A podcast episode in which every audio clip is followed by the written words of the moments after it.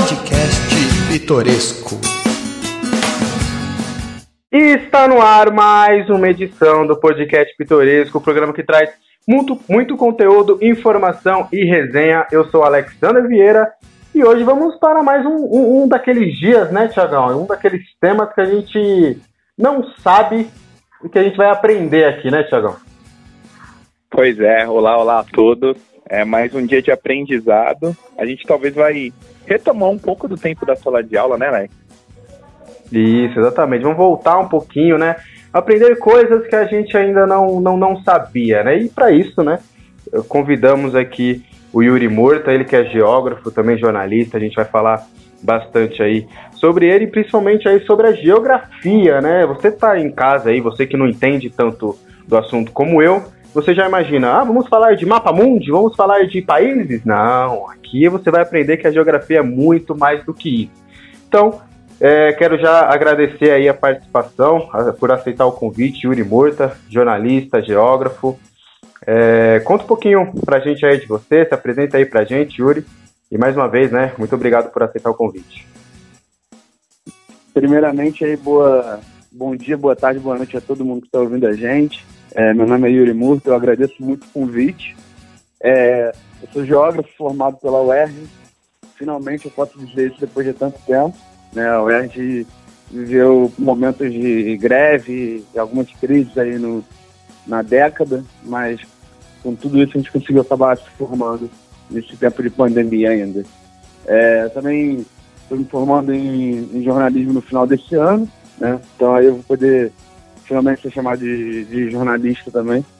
Mas sou carioca, morador do, do, Rio de Janeiro sempre, né? A minha vida inteira. E, cara, 24, é, 25 anos, acho que não tem muito mais o que falar de mim, não. Sou amante da geografia desde pequeno. Eu, escolhi a geografia. Eu escolhi estudar geografia desde o meu oitavo ano. Falei que era isso que eu queria fazer de, na vida. E aí, com o tempo, fui passando pro para o jornalismo. A gente vai ver aí durante o podcast que tanto na geografia quanto no jornalismo a minha ligação com o esporte é bem grande. Perfeito, é isso mesmo. A gente vai falar, já já já adiantou aqui na, na, nas nossas conversas que tem um geografia no esporte que eu fiquei bem curioso realmente para a gente conversar sobre. Ô Yuri, você comentou, vamos ficar um pouquinho aí nessa, nessa questão do estudo ainda. Você comentou que você se formou né, durante a pandemia, só que você também está se formando em outras. Você estava estudando as duas ali em, paralelo. Como é que era essa rotina maluca aí? Cara, então, eu entrei na, eu entrei na geografia em 2014 e era para ser quatro anos e meio para me formar em, como professor e como geógrafo. Só que com algumas greves, algum, alguns momentos de de relaxamento em algumas matérias também, de não poder puxar algumas disciplinas. Eu acabei em 2017, depois de diversas conversas e, discussões com familiares e, e, com a minha antiga, antiga namorada, eu falei, pô, tem que escolher um outro curso. Estou muito tempo parado, eu estava na minha terceira greve. Aí eu falei, cara, eu vou fazer jornalismo. O curioso é que quando eu entrei para fazer jornalismo, é, eu tive uma primeira experiência no jornalismo na Veiga, em 2017, na Veiga de Almeida, uma faculdade aqui do Rio. Ah, só que no, ah, no mês que eu entrei para fazer jornalismo, a UERJ voltou. Ou seja, de 2017 até final de 2020, eu estava fazendo as duas disciplinas juntos. Eu estudava jornalismo de manhã e estudava geografia à noite.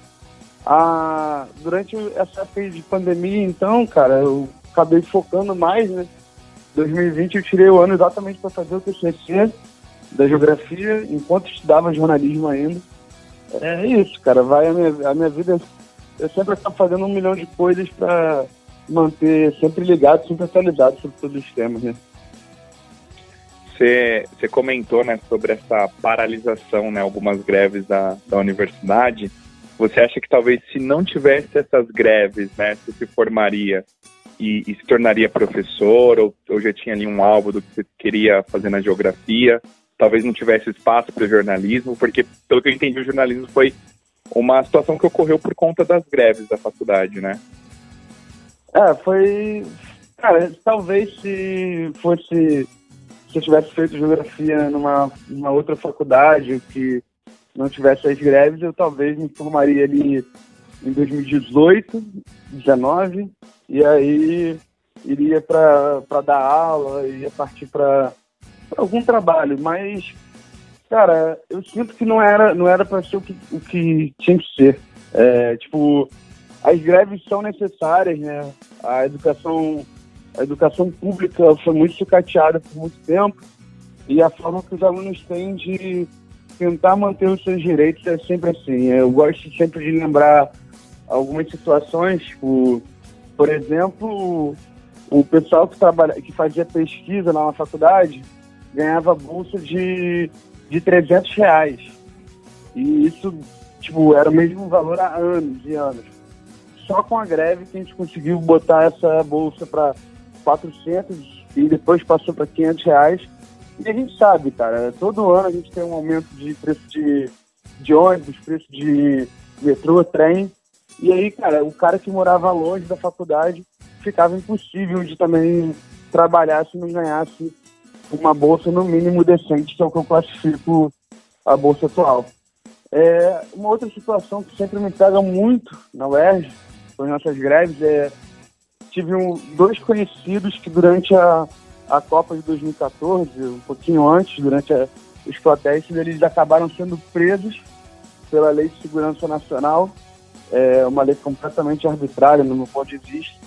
Um deles que só por estar em manifestação ficou seis meses numa, numa cadeia de segurança máxima do Brasil, que é aqui em Bangu 2, e ele até hoje é impedido de ir para qualquer manifestação. Então, tipo assim, Caraca. muita gente, muita gente relembra é, ditadura e tal, mas a gente tem que lembrar que aqui no, ainda no Brasil a gente não tem uma democracia completamente estabelecida e que está cada vez pior na, no ponto de vista. Nossa, eu tava até com. O Alex, até desculpa te cortar, eu tava até com outra pergunta, o, o Yuri. E, e ele voltou a estudar é, depois dessa prisão, enfim. É, o que aconteceu com ele? Fiquei curioso. Não, ele, ele, ele voltou para o UERJ. É, depois desses seis meses ele voltou para o UERJ, mas, tipo, acho até que ele se formou, ele é mais velho que eu. É, uhum. Só que era aquilo, cara. O UERJ é um ponto de ebulição de, de discussões. É, é a faculdade mais democrática que existe no Brasil. É a primeira faculdade a ter cotas para negros e para negros e pobres, se não me engano. É, é baixa renda, na real, né? É, e também, tipo assim, é, é a faculdade estava do lado da, de, uma, de duas grandes favelas do, do Rio de Janeiro, que é a Mangueira e a, e o Salgueiro. Então a gente realmente tinha uma ligação, a gente tem uma ligação muito forte com isso. É, depois eu vou contar um pouco também a ligação que tem a UERJ com o Maracanã, que é literalmente do lado, é atravessar a esquina, a gente saía da, da UERJ Maracanã. Então a gente tinha sempre esse, essa ligação muito forte com, a, com as disputas e brigas políticas do povo. Né? Então a gente muitas vezes parou a, a UERJ para ajudar a ajudar a favela. A Mangueira, certa vez, durante a Copa, é, enquanto tinha a Copa do Mundo e Olimpíadas, que faziam reforma de obras de Maracanã, as, é, a prefeitura queria derrubar parte das casas da Mangueira, porque dizia que ali era território invadido do Estado. E a UERJ tinha que sempre aparecer lá, os alunos paravam as aulas para ir até a Mangueira para ajudar a população. Então, tipo assim, a gente tem sempre esse histórico de combater, de, de ajudar e não podia ser diferente. A gente tem que sempre brigar pelo, pelo povo, né? É basicamente isso. Eu não quero politizar muito o tema, mas a formação geográfica às vezes não permite. Não, sem problemas, tá? Foi, foi uma ótima informação, inclusive, foi um ótimo, um ótimo ponto. E pegando aí o seu, o seu início de faculdade, né? O seu, o seu início. Você falou que desde a, da, do, do oitavo ano já queria, já planejava isso. Quando foi que você decidiu realmente? Quando você falou, olha, agora realmente vai sair do, da teoria, vai sair da minha cabeça, eu vou, eu vou na prática, eu vou seguir isso mesmo. Quando você realmente entrou na faculdade, como foi esse processo? Cara, então, em, 2000, em 2008, eu tive a oportunidade de morar um ano nos Estados Unidos. É, e lá a gente, lá todo mundo sabe que não tem inglês, é, não tem geografia e história, né? Lá é uma matéria só é, reunida, que é estudos sociais. E aí eu via, eu via a necessidade dessa matéria ser dividida, de, de como era importante a gente ter aula de história e ter aula de geografia. E a diferença entre as duas, que às vezes, que por muitas vezes se confunde. É, cara, e com o tempo voltei pro, voltei pro meu colégio antigo, aqui no, aqui no Rio. É, eu sou eu sou considerado classe média alta, né? Então eu estudava num colégio muito bom, tinha diversos privilégios. E com o tempo, cara, eu fui vendo que aquilo ali não era a realidade do, da cidade, do, do Brasil. E eu tinha muito para minha cabeça que eu ia fazer geografia para me tornar professor, para dar aula nesse meu antigo colégio, para tentar transformar a noção noção de vida de pessoas da mesma classe social que eu, né? É entregar entregar para um para outras outras pessoas a oportunidade que eu tive de descobrir esse novo país. É, inclusive um cara um cara aí de São um cara de São Paulo que eu sempre uso como referência que é o Fábio Brado, que que é rapper, que veio de uma família riquíssima e que viu através do rap que, o que era realmente o Brasil, né? Então, eu sempre usei ele de referência para mim. Eu queria fazer a mesma coisa. E quando eu entrei na UERJ, eu me deparei com uma outra realidade. Quando eu, tipo, entrei na UERJ, eu vi uma outra realidade. Tudo que eu imaginava era muito mais do que isso. É, eu sabia que a vida já era complicada e quando vi a realidade foi um outro choque. E, uma, e algo que, tipo assim, me marca muito, né? Porque eu, eu entro na UERJ em 2014. 2014 é o ano da Copa do Mundo, a Copa do Mundo estava do lado. Então era um ponto de ebulição que ao mesmo tempo que eu via diversos gringos vindo para o Brasil para ver a Copa, eu via a realidade dura de quem estava sofrendo com a transformação da Copa, o encarecimento do, da, dos transporte público, o grande valor que, por exemplo, era uma obra no Maracanã. Então, assim, é, quando eu entrei, eu vi que realmente era aquilo que eu tinha que fazer, só que eu tinha que estudar muito para realmente lutar pelo que eu queria. E acaba que o jornalismo é a mesma coisa, cara. O, o jornalismo talvez seja uma, a via mais rápida da gente fazer isso, que é dar uma noção da realidade que muitas vezes a gente acaba perdendo, né? O, eu acho que o jornalismo, apesar de ser apesar de ter que ser imparcial, nada para mim se torna imparcial. A gente, sempre que a gente escreve um texto, a gente vai mostrar a nossa vivência nesse texto. E talvez a partir desses trabalhos a gente consiga mudar uma visão conservadora que a gente tem no país. Perfeito. Você falou sobre né, a questão da escolha do curso, que ficou bem, uhum. bem clara né, em relação à sua experiência que você teve fora do país, não tem a matéria em si lá, né? Tudo é um conglomerado. Mas e a escolha da universidade, né? Você escolheu e falou assim, ó, eu quero passar na URJ, ou você tinha condições de talvez procurar talvez uma universidade particular, universidade de um outro estado, enfim, ou você falou assim, não, eu quero essa aqui, eu quero ver como é o mundo lá, como foi a escolha da faculdade? Cara, é, é bem mais decepcionante que tudo o resto que eu falei. Tipo assim, eu queria muito ir pra quando eu quando estava no segundo ano, eu pensava muito em fazer faculdade fora do Rio. E aí as minhas decisões eram Ouro Preto e Juiz de Fora, em Minas, porque eram duas faculdades muito boas de geografia, principalmente na geografia física, né?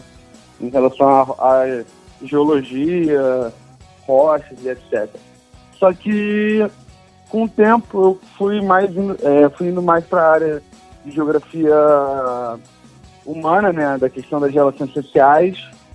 E aí, e aí eu pulei para UF aqui, na, aqui no Rio de Janeiro, na, quer dizer, em Niterói, né, que eu tinha só atravessar a ponte.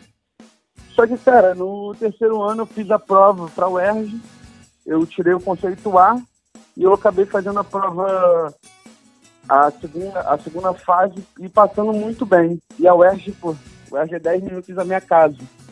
Então eu falei, ah, cara, do lado de casa, a minha mãe fez o UERJ, né, ela fez a administração da UERJ nos anos, nos anos 80. Falei, cara, eu acho que eu preciso ir pra UERJ.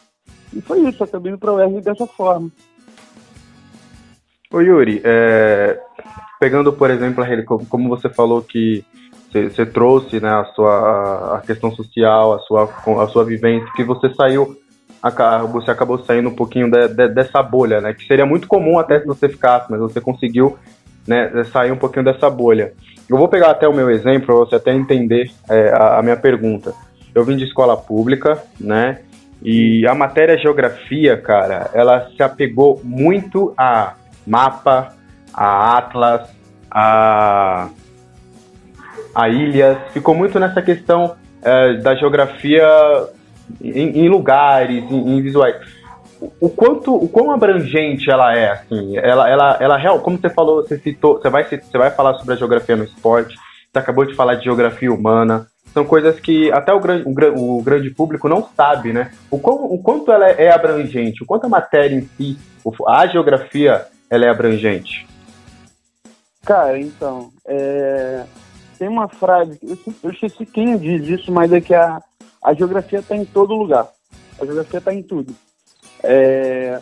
E, cara, é, você citou a, você vem de escola é, pública e tal, eu tenho uma história muito bonita de um de um conhecido meu da UERJ que ele não teve geografia no, no segundo e terceiro ano de ensino médio, ou ele não teve, ou ele não teve no primeiro, no segundo, teve no terceiro, e ele decidiu fazer geografia, é, que eu acho muito doido e valorizo demais isso, que é um cara que entrou com bolsa na UERJ, né, que aquela aquela bolsa para quem se importa e tal, e pô, o cara era um estudioso, era o melhor aluno, e agora, hoje em dia, se eu não me engano, ele está trabalhando dentro do Serviço Geológico do Brasil e indo muito bem. É, são alguns exemplos que eu levo para minha vida de pessoas que passaram e a gente tem que seguir. Agora, falando da geografia, onde que ela está? Cara, é, por exemplo, uma vez eu fui fazer um estudo sobre o, a literatura de Machado de Assis. Eu pegar, é, o cara escreveu um, escreveu um texto onde ele usava os livros de Machado de Assis para falar de, ter, de territórios do Rio de Janeiro. Então, tipo assim, é, Machado de Assis se referia à Zona Sul do Rio de uma forma. Então, a geografia, a geografia da Zona Sul do Rio era dita de tal maneira. É, a gente tem uma briga na geografia sobre o que é espaço e o que é lugar, né? Para muita gente, o lugar e o espaço vão ser a mesma coisa. Só que para o geógrafo e para uma linha da geografia, é, espaço é todo aquele local que esteja vazio, aquele lugar que você vai, tipo, uma, uma floresta é um espaço físico. E o lugar é aquele espaço que tem um sentimento, que você tem uma vivência. Então, tipo, a minha casa é o meu lugar para muitos, a minha casa pode ser só um espaço, mas para mim ela é um lugar porque ela é o meu lugar. É, então isso faz parte da geografia. É, quando você canta uma música é, da, da bossa nova, tipo Garota de Ipanema, você está falando da geografia de Ipanema, você está falando da geografia loca do local. Então vai estar tá presente na música, vai estar tá presente é, na literatura, e vai estar presente em todo lugar, porque a geografia discute fenômenos sociais e, como a gente vai falar mais para frente, o futebol é um fenômeno social. A gente só tem. O, o futebol é muito mais do que 22 pessoas correndo atrás de uma bola. São, são um conjunto de ideias que formam times, formam torcidas, formam rivalidades. É, a gente vai ter um, um grande exemplo que a gente tem disso na, na Itália, são os torcedores é, nazifascistas da, da Lazio, os torcedores de esquerda da Roma, e como isso se tornou uma briga é, de cidade e campo. É, hoje, na, hoje em Roma você não pode andar com uma camisa da Lazio dentro da cidade. Você só anda com a camisa da Lazio fora da cidade. Por quê? Porque é uma briga geográfica, é uma briga, uma rixa política mas também toma conta de espaços da sociedade. Massa, geografia é espetacular.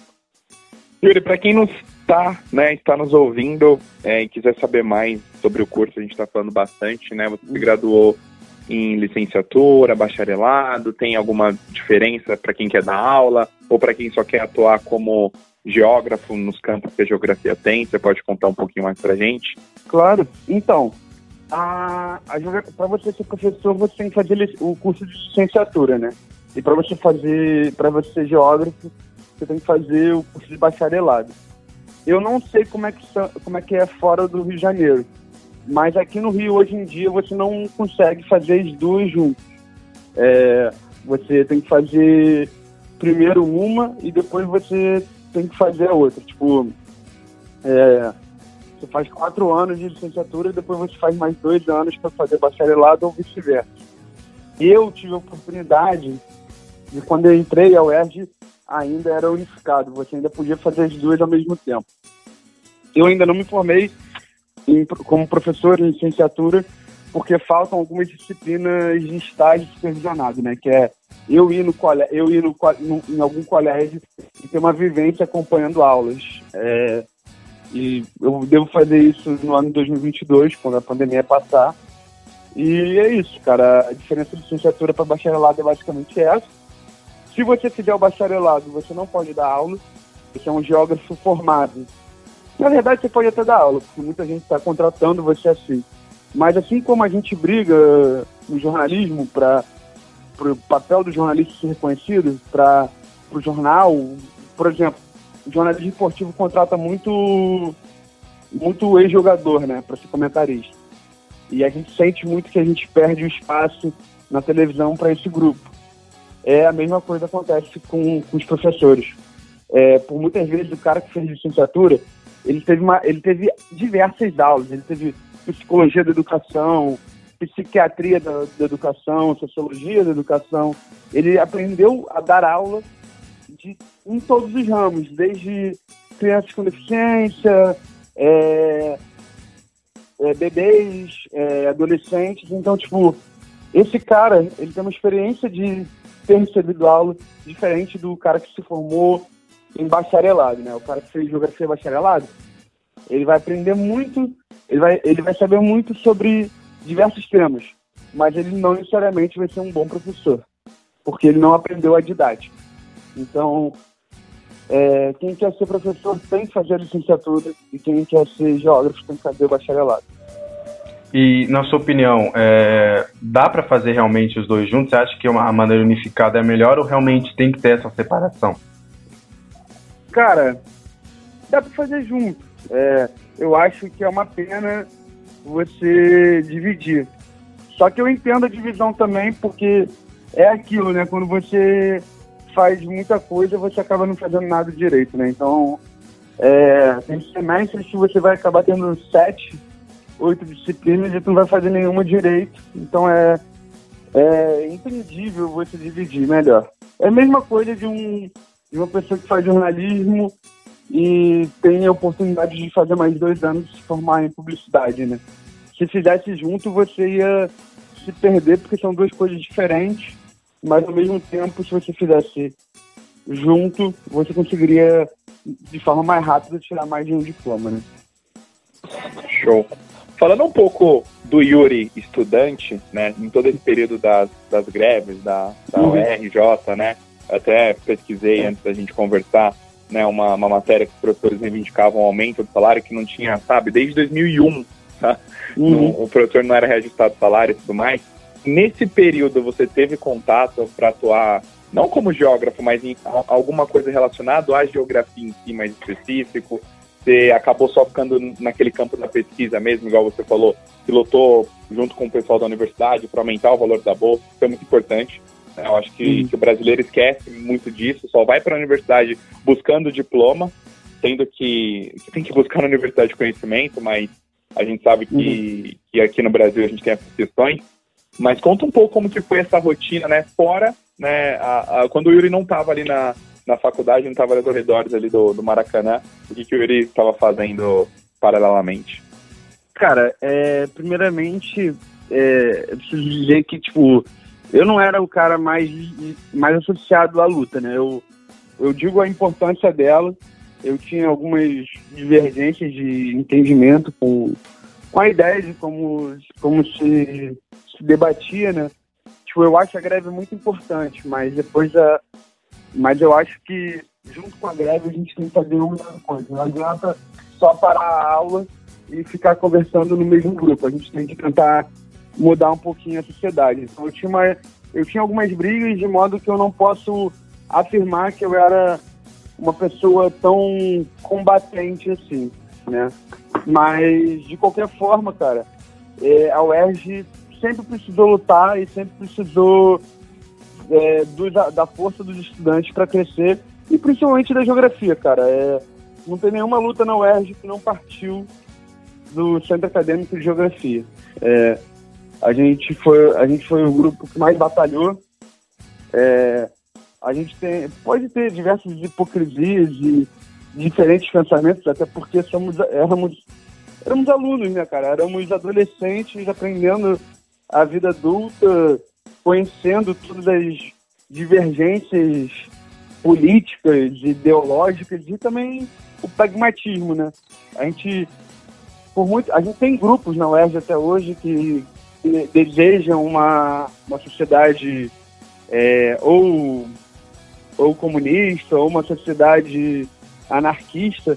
Só que às vezes a gente descola da, da realidade, né? E às vezes a gente tentava abraçar o mundo sem poder fazer o mínimo, né? Então, é, eu tenho um pouquinho dessas críticas com a, com a sociedade, com, um grupo da, de alunos, mas eu reconheço, cara, que a, a importância do debate do aluno é uma coisa que me irritava muito na, na UERJ, é que para você votar para o reitor, pro reitor não, é para o reitor?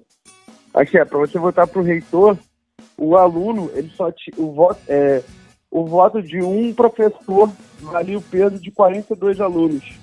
Então a, a você conseguir transformar com que os alunos pudessem mudar a realidade política do, da faculdade era muito difícil. É, a gente sempre conseguiu diversos ganhos, mas eu acho que a gente tem que sempre lutar e a UERJ agora melhorou. A UERJ teve elevador novo, tem diversas outras coisas boas da UERJ, de, melhorias no campo. Só que é, é, do, é do ser humano engajar, é do estudante lutar. Então a gente vai ter que sempre ter esse ciclo. Até porque, cara, quando a sociedade não cobra, o político o líder local acaba se acomodando e não fazendo nada também, né? Cara, você falou né, da, da geografia no esporte, no futebol. Você trouxe um ponto importante, né, do que acontece muito lá na Itália, no, no clássico Roma e Lazio. É, onde, onde que a geografia ela entra no esporte? Principalmente no futebol. Quais são as características que você vê que você fala, cara, isso é, isso é o estudo da geografia? Cara, então, é, quando eu entrei na UERJ, eu fui ver logo as minhas disciplinas eletivas, né? Aquelas disciplinas que o aluno pode puxar sem ser obrigatório, sem ser aquelas matérias chatas. E uma delas era a geografia do esporte dada por o professor Gilmar Mascarenhas. É, esse nome, para qualquer um que, que estude geografia e ame futebol, a pessoa tem que ter esse nome na cabeça, que foi o maior nome da geografia dos esportes no Brasil. É, inclusive, ele foi, ele foi meu, meu orientador no começo, mas infelizmente a gente teve a perda dele que um acidente de, de trânsito, ele acabou falecendo no ano de 2019. Mas falando da geografia do esporte especificamente, como eu disse, é, o esporte é um fenômeno, um fenômeno social.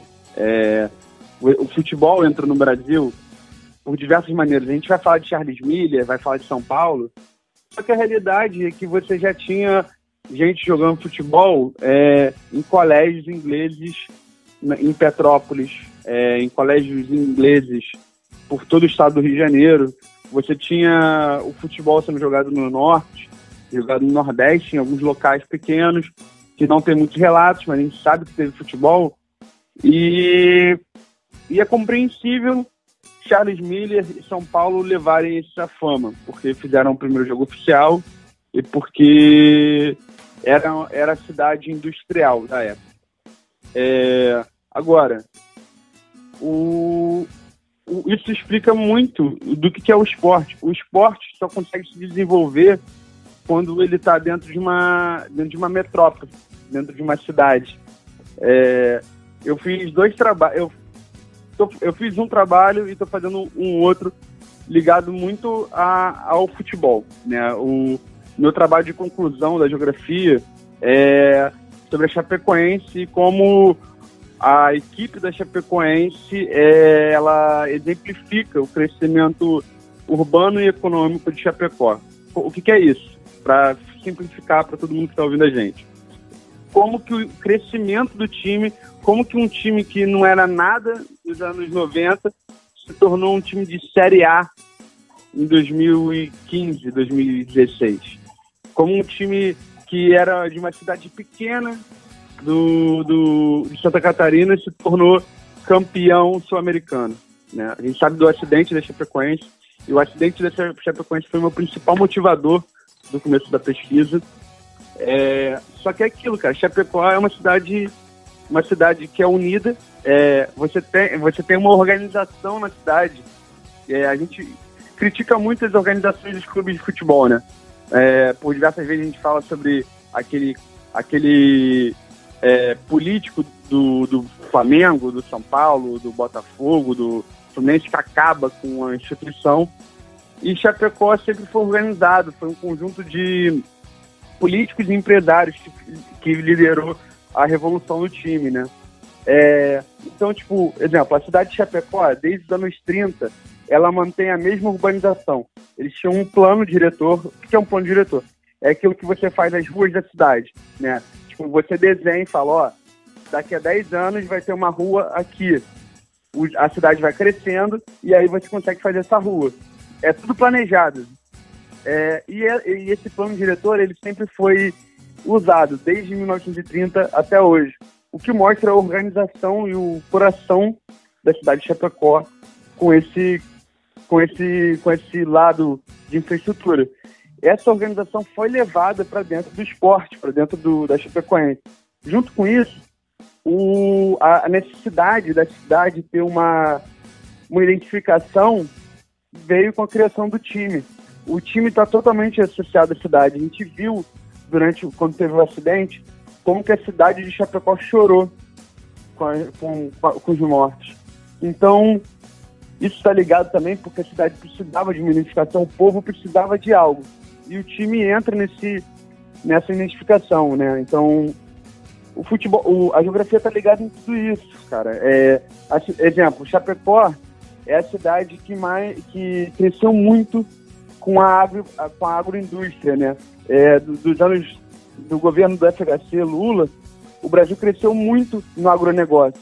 E Chapecó é, cidade, é, é pleiteia o título de capital do agronegócio do Brasil. Então, obviamente, a gente acaba vendo um crescimento econômico na cidade.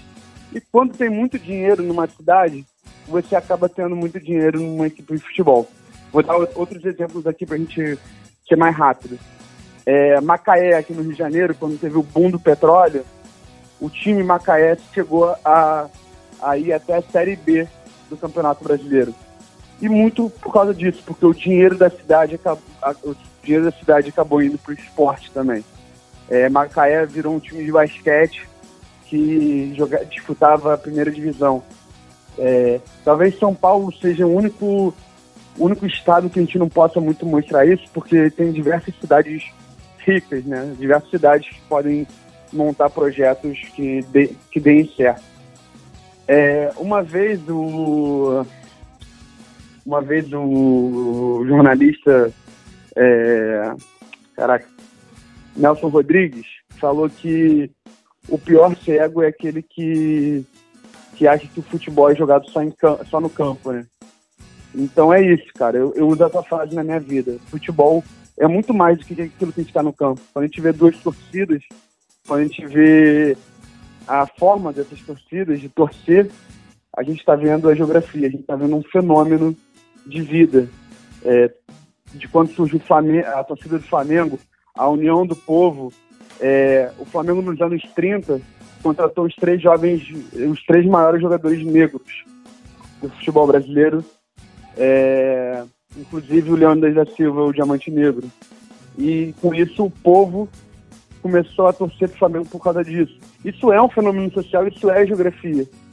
É, então, e você vê que a formação de uma torcida saiu de um ato político, um ato econômico e um ato esportivo. E aí e junta tudo e se torna a geografia dos esportes. Para quem se interessar, tem um grande livro que é Entrada de Bandeiras, a conquista do Brasil pelo futebol. Esse livro está à venda na internet em diversas lojas especializadas. É, vale muito a pena, é do Gilmar. E, enfim, todo o meu trabalho vai ser realmente em memória dele, que foi um grande professor. Show de bola. E esse trabalho que você falou da Chapecoense foi a sua conclusão de curso ou foi uma pesquisa além do seu trabalho de conclusão? Não, foi minha conclusão de curso. Foi sua conclusão? Foi. Foi. Massa, não. A questão da Chapecoense é, comoveu não só a Chapecó, né? Em, uhum. Que a cidade estava ligada muito ao time, mas, mas ao Brasil. É, a, a, geografia ela está presente em tudo e a gente está vendo, né? Nós jornalistas, né? E você ainda mais como, como geógrafo, a questão que a gente está vendo é, das questões políticas na faixa de Gaza e tudo mais. Explicar um pouco para as pessoas né, o que, que a, a, geopolítica acaba estudando, como ela consegue identificar, se ela consegue talvez prever que é, algumas questões não possam ser realizadas, porque ali vai ter um confronto, porque é, é uma característica da área, igual você foi em relação ao esporte, Roma, esquerda, Lazio, um pouquinho mais o lado de direita, o lado do fascismo e tudo mais. Cara, é, eu costumo brincar, eu, eu por muito tempo fiz, fiz alguns projetos no colégio que levava discussão de política, política externa, né, política de países para estudantes de colégio, que, é, que eram simulações da ONU. A gente fingia que era que era um delegado de um país e ter que discutir um tema. É, isso pode ser discussão para um outro podcast, quem sabe um dia. É, mas nessas discussões a gente discutiu muito esse caso que você citou, por exemplo, de Israel e Palestina. E eu sempre falei que durante o debate desses dois países faltou um geógrafo, faltou alguém que estudasse a região. O que acontece na, naquele local, né, especificamente? O povo, o povo árabe viveu por muitos anos ali, sozinho. Depois dessa é, durante muito tempo viviam povo árabe e, e povos judeus, povos judeus. Os povos judeus eles fogem para a Europa depois de diversas guerras e acabam se instalando na Europa e a gente vai ver que depois da Segunda Guerra, né, com toda a tristeza que foi o Holocausto, o absurdo que era o Holocausto, é, a sociedade a sociedade mundial se comove e fala, pô, vou, vamos então criar um país e dar um país a, a esse povo, né, que está perdido. E acaba criando Israel. O problema é que você, na, exemplo, na hora da votação para criar Israel, você tem China, você tem União Soviética, você tem Estados Unidos votando a favor da criação. Mas, por exemplo, os países árabes, a Turquia, por exemplo, que são países que estavam em volta do que seria o, seria o Estado de Israel, votaram contra como é que você cria um Estado sabendo que todos os países que estão no seu entorno votaram contra? Era óbvio que ia ter um conflito. E o conflito persiste até hoje. É... E é engraçado isso, cara, porque isso também é geográfico. A... Quando a gente cria, quando cria um mapa do o mapa de Israel, o mapa da Palestina, eles queriam fazer os dois países. Só que Israel vai com a força militar e ajuda dos Estados Unidos e acaba dominando diversos outros territórios no decorrer do tempo. É, e deixa só a Cisjordânia e a faixa de Gaza para a Palestina. E não reconhecem a criação do país da Palestina. Como é que a gente fica nisso? Como é que a gente fica numa disputa que é movida basicamente pelo ódio, pelo não reconhecimento de um outro povo, né? Enfim, é isso. É um, um outro caso que a gente citou. E é isso, cara. Qualquer outra. O, a gente pode ver a geografia em diversos sistemas. É só pensar em um e a gente falar, desde o mais amplo, que seja música, filosofia, até a pedra que a gente vê no meio do caminho, que a gente deu aquela topada, a gente pode ver geografia também. Com certeza, né? As pedras também do nosso caminho, né? As nossas metáforas que a gente até utiliza. É, Para a gente voltar com as perguntas, antes a gente vai fazer aqui os nossos recadinhos, né? O Yuri falou bastante da questão ali da, da universidade estar próximo ao Maracanã. E para você, assim como o Yuri, que gosta de futebol e quer ficar por dentro de tudo que acontece no futebol brasileiro e no mundo, acesse fnvesports.com.br. Notícias, dicas de apostas e tudo no mundo do futebol é no FNV Sports a melhor jogada. O Yuri também falou sobre o estágio dele em relação a estar presencial. A gente falou da pandemia e nesse tempo a gente sabe que muitas famílias estão precisando de ajuda. E você já pensou em ajudar o próximo? Então doe para a Legião da Boa Vontade. A LBV é uma multinacional que está há mais de 70 anos no mercado, ajudando famílias carentes de todo o Brasil. Você pode doar qualquer valor no site www.lbv.org repetindo www.lbv.org. E se você quer mandar sugestões, perguntas, interagir conosco, então segue a gente lá no Instagram, arroba podcast pitoresco. Por lá você fica de, por dentro de todas as novidades do programa e da agenda dos entrevistados. Então lembrando, arroba podcast pitoresco, segue a gente lá. Alex. Oi. Pergunta aí pro nosso amigo. Pro Yuri. Cara, Yuri, é, você falou né, nessa relação da. Que, que, foi um ponto importante, né? Que pouca gente para para refletir no crescimento dos, do, do esporte. O crescimento como um todo, né? Do, do Estado passa muito por, por investimentos e tudo. É, você acredita que, que falta até, né? Pegando esse gancho, o Brasil como um todo, se o Brasil é, é uma utopia até dizer isso, mas se nós conseguimos né, é fazer um investimento em, em, em diversas áreas, em diversas regiões, for, se for um investimento mais democrático né, em todas as regiões brasileiras, você acredita, por exemplo, que o esporte é, brasileiro ele, ele tem potencial para chegar até, estamos em ano de Olimpíadas, né, para chegar até é, Estados Unidos, China? Você acha que o investimento em todas as áreas, em todos os estados, de uma forma democrática, vai fazer com que a gente, com que a gente possa ser uma, uma potência é, olímpica? Cara, o, o Brasil tem tudo para ser uma potência olímpica, cara. O Brasil tem, tem terra para você criar ginásios, estádios. Você tem um povo, né? Cara, o que, que difere os Estados Unidos, a China, é, a Rússia do Brasil? é só a formação. Você tem a mesma coisa. O Brasil é um dos maiores países do mundo. O Brasil é um dos países mais populosos do mundo.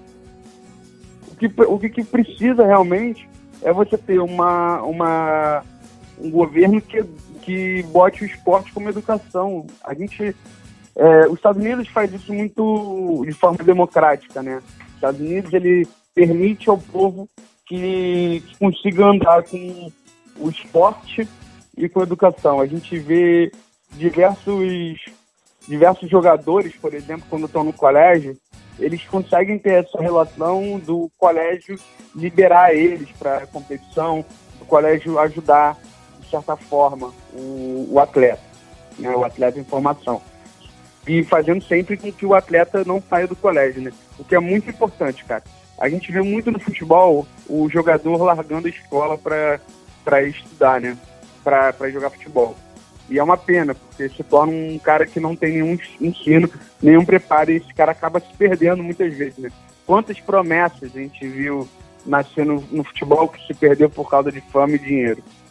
É muito difícil um, um garoto que não tinha nada, de repente está sendo ovacionado por um, por um estádio lá fora. A gente tem o caso, por exemplo, do Adriano, né, cara?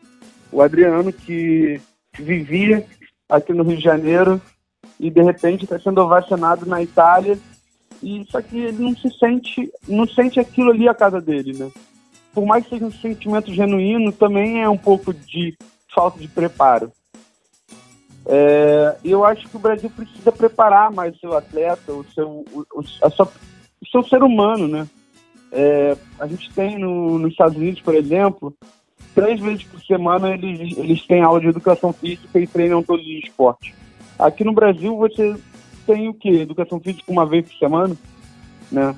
É, você não tem um apoio nenhum. É, aí em São Paulo, pelo menos é um pouquinho melhor. Você consegue encontrar uma, uma quadra de uma quadra multi multiesportiva em pelo menos um, cada, cada bairro. São Paulo tem uma boa. Aqui no Rio de Janeiro, para você conseguir fazer esporte universitário, por exemplo, você tem que penar, você tem que disputar com os times de basquete e vôlei da cidade. É difícil, cara, é complicado. E falta investimento, sempre faltou. E eu vou te dar um exemplo de uma conhecida minha. Uma amiga minha foi, é, foi por muito tempo patinadora. Ela, ela, ela fazia patinação e ela era muito boa atleta, ganhou diversos prêmios. O problema é que no terceiro ano ela teve que escolher entre estudar ou continuar praticando. E fazer essa escolha no, no Brasil, país que não dá nenhum dinheiro a atleta, como é que a gente faz, cara? É, fica muito difícil. Um atleta, por exemplo, de hockey de grama, o cara tem que ganhar, o cara ganha um salário mínimo como bolsa, tá ligado? Como é que ele, esse cara vai se dedicar completamente ao esporte? Fica difícil, né, cara? Fica complicado. Eu acho que você não pode ser uma parada é, ditatorial como era a União Soviética, como é a China, de você obrigar todo mundo a ir para o esporte, né? É, mas você tem que incentivar. Acho que o Brasil tem oportunidade para isso. E ainda falando, né, um pouquinho, pegar um pouquinho desse gancho, principalmente porque você é do Rio de Janeiro e você trouxe um pouquinho para a gente essa diferença, até essa, esse debate de espaço e lugar. Você acredita, na, na, assim, você viu que é, e isso se encaixa muito no Rio de Janeiro, porque a gente vê o Rio de Janeiro, vamos pegar só a cidade, vamos pegar o Rio de Janeiro, é o espaço Rio de Janeiro. Só que a gente vê principalmente aí uma, uma desigualdade muito forte, né? Então você acha que esse exemplo de espaço e, e lugar é, se encaixa bem nessa questão? Por exemplo, o espaço é o Rio de Janeiro, mas eu me, por exemplo, tá, eu me identifico ali é, com a favela porque eu sou dali, eu cresci ali. Ah, não, é, o espaço é o Rio, mas eu sou ali da área mais burguesa, eu sou ali da área do, do Leblon. Você acredita que também é, é, esse é o exemplo claro ou ainda falta um, alguma coisa? Cara, eu vou te dar. Eu acho que o que você disse não foi um exemplo muito claro, não, cara. Mas vou te dar um exemplo que seja que talvez o Rio de Janeiro seja a melhor imagem da gente com o esporte, né? O, o Maracanã, para muita gente, pode ser só um espaço onde pessoas jogam futebol, né? É um espaço onde tenha competições esportivas. Mas pro carioca, o Maracanã é um lugar de felicidade. É um lugar que você você pergunta pra qualquer carioca, você fala, cara, o que, que você pensa do Maracanã? Ele vai olhar e vai, vai sorrir e vai ter alguma lembrança boa daquele lugar, entendeu? É, desde, desde que você seja mais rico até o cara que tenha a pior renda. Ele vai ter uma lembrança boa daquele local. É, e pelo que eu entendi dessa pergunta sobre, sobre aqui o Rio, eu acho que, é, por exemplo, quando a gente encarece, encare, é, quando o preço do, de um ingresso fica mais caro, você perde um grupo da, da população, você perde essa ligação, né? É, muitas vezes é, o radialista do, do, Rio Janeiro, do Rio de Janeiro sempre gritou é, quando o Flamengo fazia gol era para é, é, o gol para toda para toda a gente, todo o povo. É o Flamengo do povo, da grama, do asfalto e do, e do meu coração. Quando você tira essa parte desse público do a parte dos morros, né, do, de dentro do estádio, você está perdendo o, o lugar e está transformando aquilo ali só num espaço de espetáculo. É, quando você, é, e aí em todo, em todo mundo, né? Cara, qual é o sentimento, vocês estão aí de São Paulo, qual é o sentimento de você entrar no Morumbi, de você entrar no Pacaembu, é, e cara, pode ter certeza, o torcedor do Corinthians, no primeiros anos de Arena Corinthians, ele entrava e não sentia a mesma coisa que ele sentia no Pacaembu. É muito doido isso. E isso é a diferença de um espaço esportivo para um lugar de esporte. É. Aproveitando ainda esse gancho, É, acho que você vai conseguir contar pra gente, porque tem uma questão geográfica dentro do, do estádio do Maracanã que é uma briga entre as torcidas, né?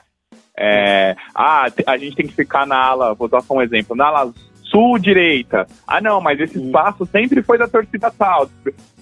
Você, você contar um pouquinho pra gente dessa, dessa questão, dessa briga, né, ali pelo espaço, pelo lugar das torcidas dentro do Maracanã?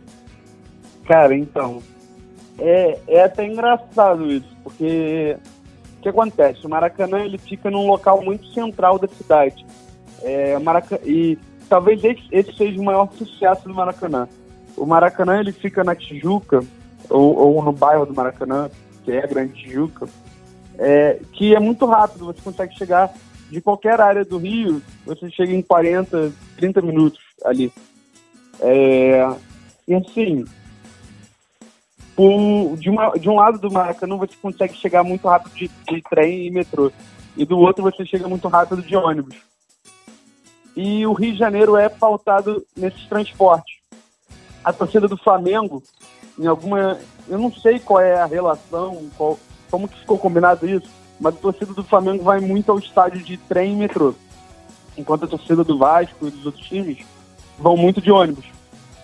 Então você já tem essa diferença de local, de, de espaço. Você tem esse combinado entre torcidas que elas não se encontram no mesmo transporte público, exatamente para evitar brigas.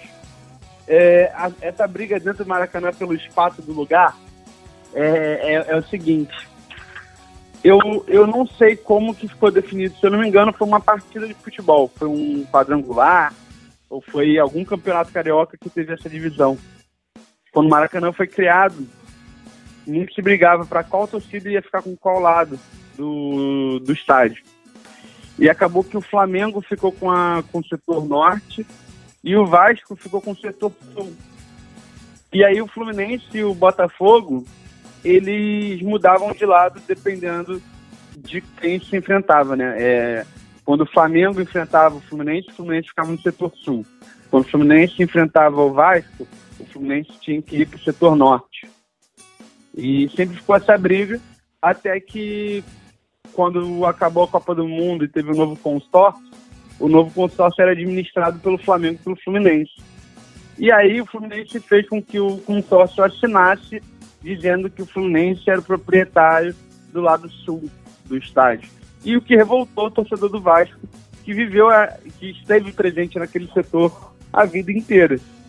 É, foi uma tentativa de golpe é, do Fluminense, né? É, muitos tricolores vão falar, ah, aquele ali também é o nosso lugar, porque quando eles enfrentam o Botafogo, eles estão ali naquele setor, mas a gente sabe que não é a realidade, a gente sabe que não era isso que de fato eles viam. Mas virou essa briga política, esse racha, por esse setor tão especial que, para tanto tricolores de vascaínos comemoraram diversas vezes títulos ali. Estão em falta um pouco os títulos do, dos dois times, né? É, já dando aquela, aquela espetadinha na rivalidade. Aquela cutucada que a gente gosta, né? Pra, pra deixar o programa um, pouquinho mais, mais animado. É, um pouquinho mais animado. Yuri, é... a, gente falou, a gente falou bastante de geografia, mas e você já conheceu o Brasilzão? Tem lugares aí para indicar para as pessoas falando de, de espaço ou lugar, né? Que são esses dois conceitos, fora do Rio de Janeiro e também dentro do Rio de Janeiro. Eu já fui para o Rio, por exemplo, já estive em Arraial do Cabo, maravilhoso. Maravilhoso. Maravilhoso, espetacular, posso falar com propriedade. Também estive em Copacabana, né? Ali também uhum. nos Arcos da Lapa, que eu gosto bastante também, de pagode, de samba, assim, ali. Mas fala aí pra gente, você já deve ter conhecido vários lugares aí, principalmente do Rio de Janeiro, né? Fica aí a dica cultural para as pessoas. Cara, então, vou, vou dar três dicas rápidas, né? Vou dar uma dica, uma dica mais cultural, uma dica mais geográfica, uma dica do Rio de Janeiro. É, cara, quem tiver a oportunidade de nos próximos anos ir para Bonito, vá no Mato Grosso do Sul. É uma cidade lindíssima, é, é um ponto de natureza e de respeito ao meio ambiente que é lindo. É, eu digo para ir nos próximos anos porque eu não sei como é que a cidade vai ficar no decorrer do tempo, porque o agronegócio está entrando muito no estado e talvez atrapalhe um pouco é, com desmatamento e tudo mais. o, a outra dica que eu vou sempre dar é Salvador, é você tá no Pelourinho, você tá numa no mercado modelo, você tá na, no farol da barra, você tem um sentimento, você tem um sentimento de brasilidade. Você se sente leve, você se sente realmente no Brasil. É, e aqui no Rio, cara, a minha dica sempre vai ser vai ser praia. Você me perguntar qual praia, cara, qualquer uma, só vai, você vai curtir. E também se tiver a oportunidade de visitar a Floresta da Tijuca e toda essa parte na, natu da natureza do Rio de Janeiro, que não é só não é bebida, não é só curtição, apesar de isso aí também ser bom demais, né? É aquilo, né? Você pode ir também numa praia, pegar uma floresta e depois beber na lata. Justo, sempre bom, sempre bom. Pegando, vamos falar de geografia e rivalidade, né? A gente tava falando disso. Então, Yuri, como um bom carioca, Yuri, é, acho, acho que essa é a pergunta mais, mais fácil ou difícil que você vai responder. Biscoito ou bolacha? é, muito, é muito biscoito. É muito biscoito. É um absurdo, cara. Chega a ser um absurdo chamar de bolacha. Eu, eu não vou nem. Eu, na real, não vou nem debater isso, mas, mas é, é um absurdo. Senão a gente vai longe. Né? E hot dog, como tem por aí? Cara, é um, é um assim, eu, eu, sou uma pessoa, eu sou uma pessoa fanática em fazer besteira com comida, né? Eu me, eu, eu sou aquela pessoa que vou cometer o crime de botar uma, uma comida japonesa em cima da pizza e comer de boa. Mas o purê em cima do cachorro quente como medida paulista, eu não aceito. eu, eu sou anti-purê no, no cachorro quente, por mais que eu bote qualquer outra coisa no meu cachorro quente. Menos o purê. Aí não dá. Sou, sou crítico ao poder. Mas agora falando um pouquinho mais sério, só pra gente. Tiagão, Tiagão também vai, vai dar a última pergunta dele. Mas acho que a gente falou. O, o, o legal que eu gostei é, dessa, dessa sua participação é que a gente quebrou um, um paradigma muito forte. Que eu, eu, eu, sempre costumo conversar com algumas pessoas, Yuri, ó. É, essa semana eu vou gravar isso ou aquilo, para eu ter até a percepção das pessoas, né? E, cara, todas as pessoas que eu conversei. Ah, vocês vão falar sobre. Confundiram basicamente geografia com turismo, sabe? Fica, uhum. fica, fica, muito, fica numa uma mente muito fechada de que a geografia está ligada realmente a somente planeta, a somente lugares. Então, só para a gente é, encerrar aqui a, a, as minhas perguntas, depois tem a do Tiagão, uhum. para você, é, o, que, que, o que, que é a geografia além disso tudo? O, o que, que, que você, como geógrafo, você fala? Dá para se estudar, a geografia realmente está em tudo, como você falou é, lá no começo, mas trazendo um, pouco, um pouco mais, falou até de geografia humana. Conta mais pra gente é, o que, que, de fato é a geografia, para esse pessoal abrir um pouquinho a cabeça.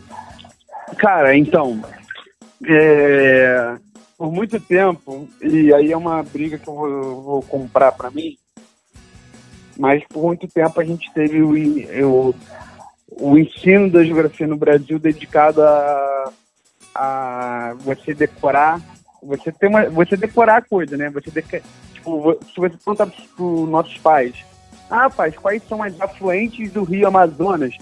Provavelmente eles vão falar, cara, o meu professor de geografia pedia isso sempre no colégio. É, você perguntar para diversos pais, ah, qual é a capital de tal país? Pô, diversos pais fazem essa brincadeira com os filhos. Por quê, cara? É, isso foi uma forma de você despolitizar o debate, o debate social, de você tirar da sala de aula os ensinos de ideias, né? É, muita gente reclama no, no atual país, no atual Brasil, sobre uma sobre a, o ensino de ideologia para filhos, né? Como os professores estão manipulando os, os, as, as crianças. Só que na verdade não é nada disso, pô. Alexandre e Thiago, vocês podem me responder, me responder essa pergunta. Alguma vez você, você, você, você prestava atenção em aula? O aluno parava e prestava atenção? Assim, numa turma de 30 alunos, quanto que presta atenção na aula? Ah, quatro, dois, é. três. Porra, e olha, depende só... muito do assunto, né? Pouquíssimo, 10%, vai, vamos Essa, no máximo. Vamos lá, se dois ou três alunos prestam atenção na aula, normalmente, qual é o poder do professor de manipular a cabeça dos jovens? É quase nenhum, pô. O professor tá ali tentando passar a educação. Muitos, de vez em quando, realmente tá, a, tratam de política e acabam meio que indo muito para esse lado, né? De, de, de, escolher um partido. Só que, cara, é, a geografia é um ensino de ideias. Então, você tem na geografia, por exemplo, ensinar o que, que foi, o que, que foi é, a Revolução Comunista, o que, que foi a Revolução Francesa, as ideias da Revolução Francesa, as ideias da, da, da, da criação dos Estados Unidos, né? Pô, cara, é, é lindo o que, que é a Revolução Americana, o que, que é o fim da Guerra Civil Americana. É bonito, é bonito de se ver. As ideias liberais do, dos franceses, da Revolução Francesa, a gente aprende na geografia. E assim, é, é, uma, é a motivação, né, cara? A geografia é o debate de ideias, é o debate de cidades, é o debate de tudo. Por exemplo, quando você vira e fala para um amigo teu, pô, aquele shopping ali, se ele fosse duas ruas pro lado, ele seria, tipo, ele atingiria muito mais o público. Pô, isso já é uma ideia geográfica, pô. Você já está pensando na cidade. Todo pensamento em torno de uma cidade é um pensamento geográfico. Todo pensamento sobre um colégio é um pensamento geográfico. Quando você vira e fala, pô, eu acho que tem que ter. Eu acho que a cidade precisa ser mais é mais, mais, ter mais, mais árvores, mais plantas, é um debate geográfico também. Então a geografia está nisso, a geografia está na vida. Você acorda debatendo geografia, você acorda a vida inteira, você vai andar, você pisando uma pedra, você vai ter a geografia ali puramente. Você, vai, você pode ver a pedra e falar, nossa, isso aqui é um granito, nossa, isso aqui é um mármore. É, você vai na praia, cara, é, isso é uma experiência minha, tá? Eu eu ia na praia com o pessoal da geografia, a gente ficava brincando, porra, olha a, a granulometria, o tamanhozinho dessa areia aqui. Ah, essa areia aqui é de pedra metamórfica, veio de algum vulcão de 5 mil anos atrás. A gente ficava brincando sobre isso, porque a geografia realmente está em todo lugar. Espetacular. Alex, posso finalizar com a última? Não sei se é uma pergunta fácil, não sei se é uma pergunta difícil. Pode? Manda. Yuri, ser professor ou ser jornalista esportivo, por exemplo? Cara, hoje, hoje em dia eu digo tranquilo que eu, que eu sou. que eu acho que eu seria jornalista.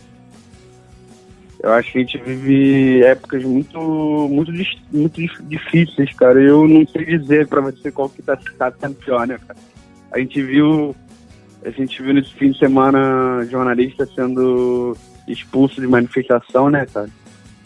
É, e a gente vê professor sendo agredido quase que toda semana. Então, sinceramente, eu acho que eu escolhi as duas profissões mais complicadas do, do século.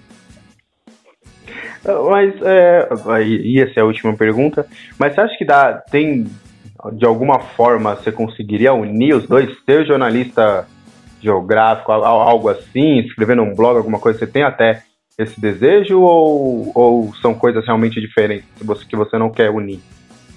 Cara, eu acho que eu acho que a, a, minha formação na geografia vai estar sempre no meu jornalismo, entendeu?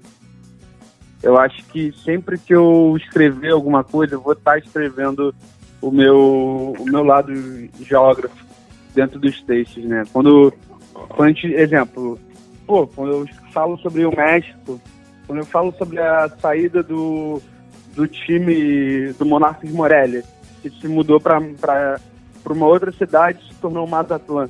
Isso é geografia, pô. Isso é uma mudança de um time de uma cidade para outra que você está vendo quantas, quantas pessoas são afetadas, quantas pessoas perdem emprego, quantas pessoas perdem o time que torciam, perdem identidade com a cidade. Isso isso tudo é geografia. E tá dentro do jornalismo. Perfeito, perfeito. Então, só pra gente finalizar, quero agradecer aí o ótimo papo, viu, Yuri? Realmente foi, foi muito bacana, né? A gente conhecer um pouco mais sobre isso, entender como a geografia, querendo ou não, realmente ela traz um pouco de sociologia, traz um pouco de política. Ela é muito mais do que é, algumas pessoas querem nos ensinar ou obrigam apenas os professores a, a, a trazer, é, que é só uma questão de, de planetas e tudo. Então, quero te agradecer muito pelo papo, foi muito bacana. E quero que você deixe a sua mensagem para o pessoal, o que, que você gostaria de falar e também se, se você quiser deixar suas redes sociais, as pessoas acompanharem seu trabalho, fique à vontade. Muito obrigado, viu? Não, eu que agradeço o convite, agradeço o papo e peço até desculpa se eu fiquei palestrando por muito tempo. Mas, cara, quem quiser me seguir é só procurar Yuri Murta no Instagram e no Twitter, eu vou estar tá lá. É, quem quiser ver meu trabalho, tanto da, do, da geografia quanto meu futuro trabalho de jornalismo de TCC, é só mandar mensagem que eu vou que eu posso mandar para quem quiser, quem tiver interesse. É, o meu trabalho do jornalismo, a gente está botando em prática agora, está terminando de escrever, vai ser sobre como que a como que o jornal, como que o jornalismo trata a torcida organizada e como que é a história da relação torcida organizada e jornalismo no futebol carioca. É, quem quiser tiver interesse de ler, a gente vai transformar também em podcast, então quando sair eu até vou pedir para vocês indicarem pro pessoal aí. Claro. É, e cara, é isso. Mandar um mandar um grande abraço a todo mundo que estiver ouvindo a gente. É, se cuida, a gente está numa pandemia, é difícil, mas vamos tentar dar essa segurada até tomar a vacina. E principalmente, cara, é, a gente está num tempo difícil e resistir e lutar é sempre o que a gente pode fazer. Perfeito, perfeito. Ótimo papo, né, Tiagão? Suas considerações finais aí, mais, mais uma vez, obrigado pela parceria. Agradecer o Yuri, agradecer também você, Alex. Papo excelente. Eu acho que, que a gente precisa divulgar bastante para as pessoas, porque a, a, aquela sua pergunta para o Yuri, que é o que deve estar na cabeça de muitas pessoas, é que, geografia, que a geografia está ligada a turismo, né? E olha quantas coisas a gente falou utilizando a geografia como base. Olha quão é importante a geografia em nossas vidas agradecer bastante o Yuri aí pela, pelo papo. Foi muito aprendizado pra gente aqui. E tenho certeza que pra você que está ouvindo a gente aqui no podcast Pitoresco. Perfeito, então, para você. Alexander. Pode falar, Yuri. Só falar um negocinho rápido pra te dar uma provocada. É, Lá vem. Já já, daqui alguma, daqui a alguns minutos, ou talvez já esteja rolando, eu não sei, mas já já o Flamengo tá ganhando São Paulo no NBB, né? Ah, é verdade. Eu acompanhei o jogo no sábado, né? No sábado 20, 22? Isso, sábado 22. Sábado 22. Um jogaço, né? Eu, eu, eu assisti realmente. Yuri tá dando uma, uma provocada, porque, né? Acho que você já sabe o porquê ele dessa provocada. Mas relaxa, ainda tem, tem mais jogos aí. Depois a gente vai conversar sobre isso aí, viu, Yuri? quem, ri, quem ri por último ri melhor, hein? É, o problema é que eu tenho rido muito ultimamente. já, eu, já eu não posso falar a mesma coisa, né? Perfeito, então é nesse clima maravilhoso que a gente encerra aqui mais um, um podcast pitoresco. Quero agradecer novamente ao Yuri, a você que esteve conosco até o final. Não esqueça de seguir a gente lá no Instagram, arroba podcast pitoresco, para você sempre é, ficar por dentro de quem será o próximo entrevistado, mandar suas sugestões aqui também a gente está lá para te responder no Instagram, tá certo? Então eu sou Alexandre Vieira, até a próxima e se tudo der certo com São Paulo campeão do NBB. Até a próxima, falou, fui! Podcast Pitoresco.